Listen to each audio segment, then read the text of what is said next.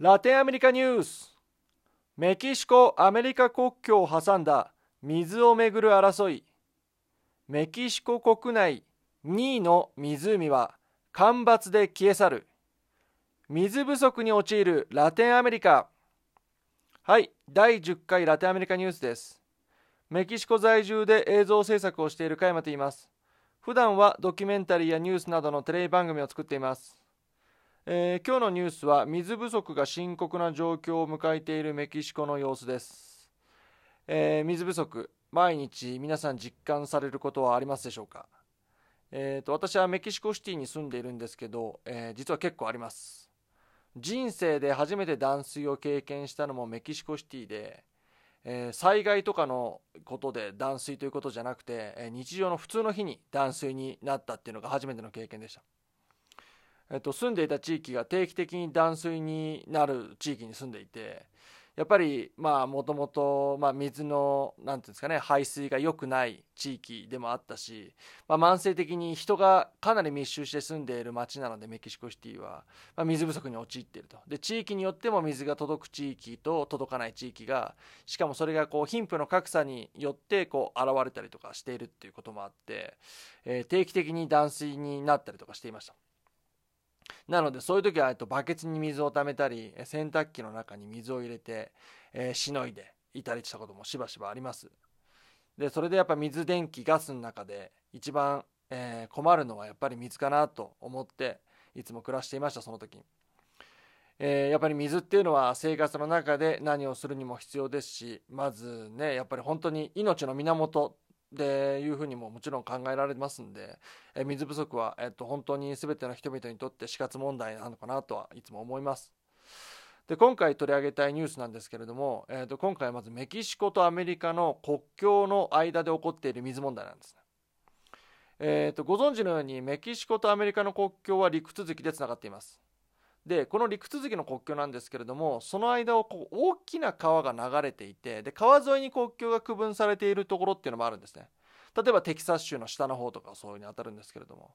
で大きい川、えっと、2つほど挙げるとコロラド川っていうのが、えっと、西の方に、まあ、カリフォルニアの近くですね。ねここにあってテキサス州の方にはリオグランデ川。えっと、他に名前でリオブラボー川っても呼ばれてるんするんですけれども、まあ、こういう大きな川があります。まあ、リオグランデ川、リオブラボー川は、まあ、映画などのタイトルにもなったことがあるんで、まあ、耳にしたことがある人もいるとは思います。で、今回は特にそのリオグランデ川の方で起こっている問題なんですけれども、この国境沿いに流れている川の水をめぐって、メキシコとアメリカの間でかなりの緊張が走っていて、死者まで出る事件が発生しています。まず事の経緯なんですけれどもまずメキシコとアメリカの両国の間には水協定。水協定というものが結ばれていて1944年に結ばれました。でそれは、えっと、互いの国が、えー、互いの川を流れている水を分かち合うということでそういった協定が結ばれました。でそれはアメリカ側は年に18億トンの水を、えー、まあ基本的にはコロラド川の方からメキシコの方にと。でメキシコは5年ごとに22億トンの水をリオグランデ川からアメリカ側に放出することになっています。でこれ川に水を放出するっていうのも互いに、えっと、下流の地域に向けて放出するということです。例えばなんですけどコロラド川の場合は、えっと、上流のサイドが、えー、アメリカ側にありますんで、まあ、アメリカ側が、えっと、そこに、えっと、水を放出して、えっと、下流にあるメキシコ側に供給をするという決まりになっています。えー、なんですが、えっと、この協定すでに、えっと、メキシコは、えっと、今年、えっと、赤字を抱えておりまして、まあ、赤字というのは実際に、まあ、この5年の間で22億トン、えっと、放出しなきゃいけいけないんですけれども、まあ、それができていないと。で足りない分が今3億2000万トン溜まっているんですね。でそれをなんと今月の24日ちょうど今週の土曜までに放出しなければいけないということになっていますね。でもちろんなんですけれども、えーと、水が十分にあればメキシコ側も放出をするんですけれども、まあ、近年の慢性的な水不足で干ばつに陥っているメキシコでは、えーと、十分な水がない状況になってるんですね。でそのため、え放出を予定しているダム、えボキージャっていうんですけれどもの周辺の農家の人々が、えー、とこのまあ3億2000万と赤字が抱えているんですけれどもそれでメキシコの中央政府は、えー、とアメリカ側に、えー、と水を放出したいということでこのダムから、えー、と放出を考えているんですけどもその放出をやめるようにということで、えー、とデモを行っています。でこのデモの最中に9月なんですけれども、えー、と農家の方2名の方がですね、まあ、軍隊によって撃たれて亡くなるという痛ましい事件も起きました、まあ、このぐらいまあ激しいデモが今行われていまして農家の方々は現在のダムの貯水量でアメリカ側にこう水を、えー、と放出してしまうと、まあ、来年の作物だったりとかえー、と現在、えー、栽培している作物が全然育たなくなってしまうということで訴えています。でこちらのダムなんですけれども貯水量は、えー、と今100%ではなくてですね、まあ、50%下回っているというような状態になっているんですね。まあ、なので、まあ、もちろんなんですけれどもこの農家側の言い分というのももちろんあると。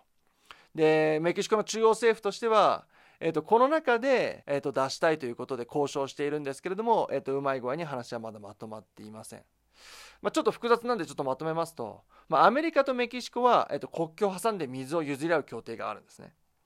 なんですけれどもメキシコ側が貯水量が足りてないので協定があるんでアメリカ側に水を渡さなければいけないんですけれどもメキシコの農家の方々が反発していて激しい抗議運動が起こっているということですね。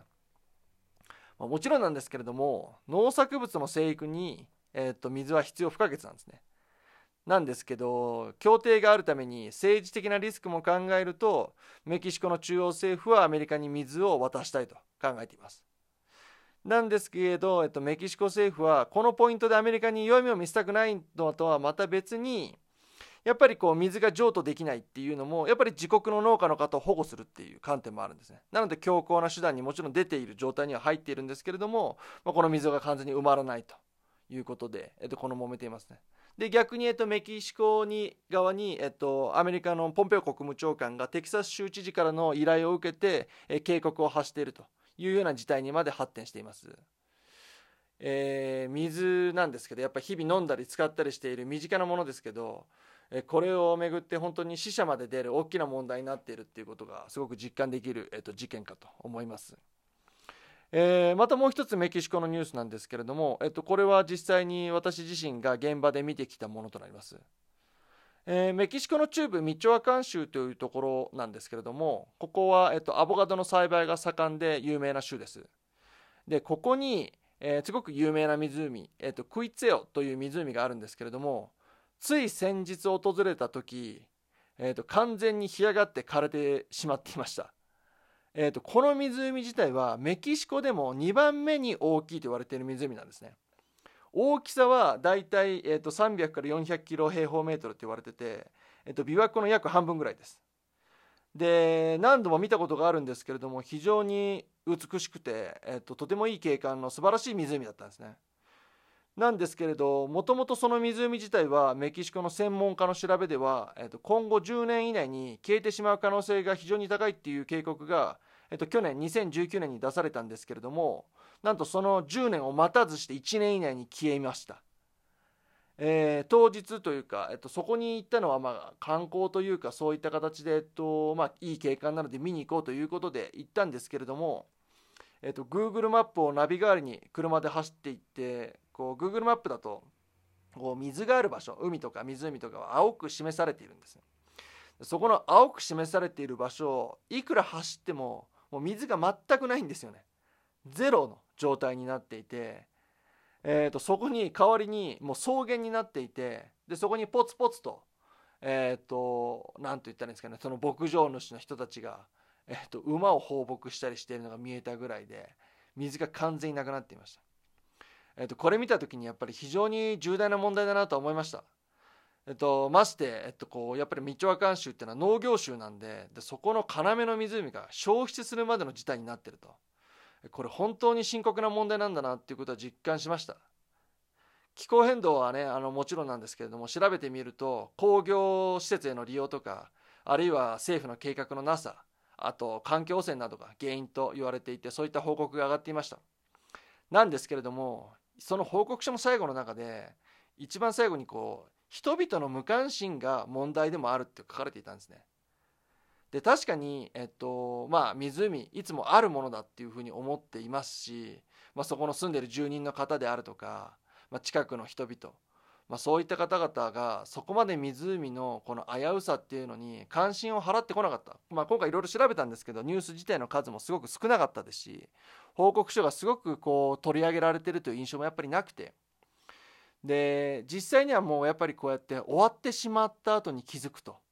いうような状態になってるっていうのが一番まあ悲しい事態だなと思います。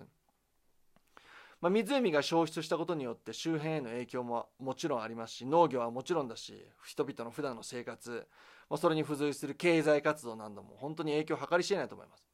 でこれは、えっと、実際に、えっと、水がたくさんあった時に撮った写真と、えっと、この前撮ってきた写真があるので、えっと、リンクから、えっと、サイトに貼りますので、えー、ぜひ見てみてください。